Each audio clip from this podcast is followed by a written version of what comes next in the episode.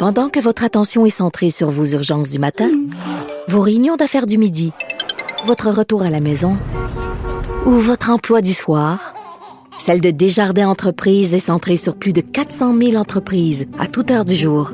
Grâce à notre connaissance des secteurs d'activité et à notre accompagnement spécialisé, nous aidons les entrepreneurs à relever chaque défi pour qu'ils puissent rester centrés sur ce qui compte, le développement de leur entreprise.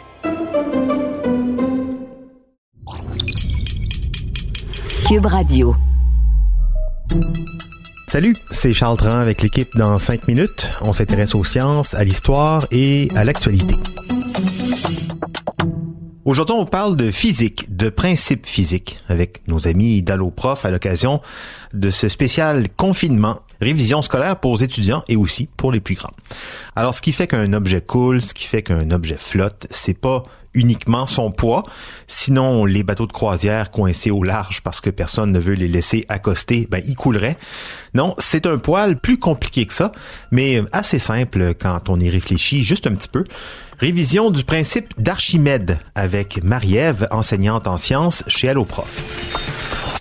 Savais-tu que le poids d'un iceberg peut aller jusqu'à 30 000 tonnes et que celui d'un paquebot est d'environ 50 000 tonnes? Comment des objets si lourds peuvent-ils flotter alors qu'une petite roche que l'on lance coule?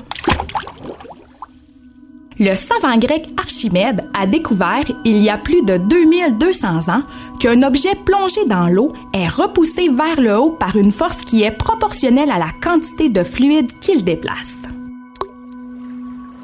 Le principe d'Archimède stipule donc que tout corps introduit dans un fluide subit une force vers le haut qui est proportionnelle au poids du fluide qu'il déplace.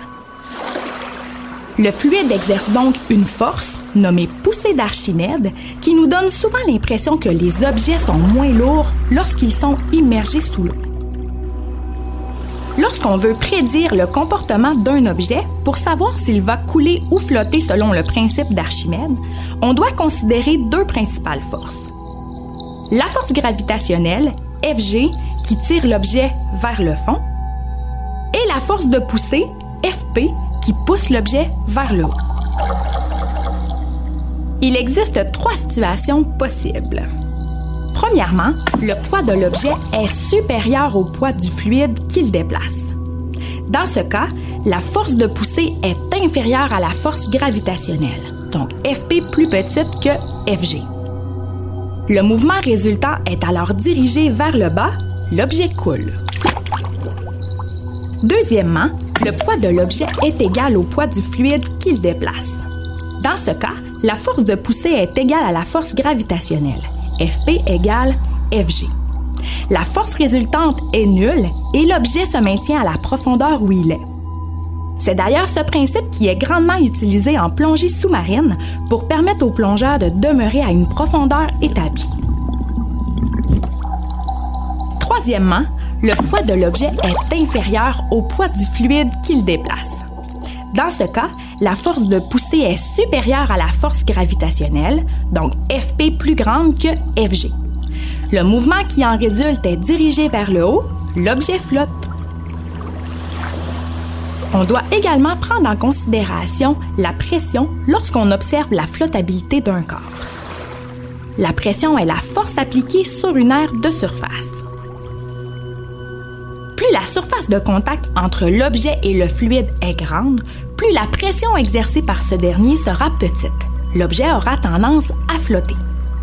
À l'inverse, plus la surface de contact entre l'objet et le fluide sera petite, plus la pression exercée par ce dernier sera grande, l'objet aura donc tendance à couler. Pour en faire la démonstration, on aura besoin d'un contenant de verre rempli d'eau, de deux échantillons de pâte à modeler de même masse, une en forme de boule, une en forme de coque de bateau et des lunettes de sécurité. Si on prend la boule de pâte à modeler et qu'on la dépose dans le contenant rempli d'eau, elle va couler vers le fond car son poids est concentré sur une petite surface de contact. Or, si on prend la pâte à modeler en forme de coque de bateau, elle flottera sur l'eau car son poids est répandu sur une plus grande surface de contact. Le principe d'Archimède. Archimède, un des plus grands scientifiques de l'Antiquité classique. Archimède habitait en Sicile, à Syracuse, magnifique ville. Son père était un astronome. Il a vécu entre moins 300 et moins 200. Et Archimède a révolutionné, sans jeu de mots, l'étude des cercles et des spirales, de même que le domaine de la mécanique avec les poulies et le principe du levier qu'il a décrit et qui aura permis le développement de la catapulte. Merci Marie-Ève Côté, enseignante chez alloprof.ca. C'était en cinq minutes, en confinement.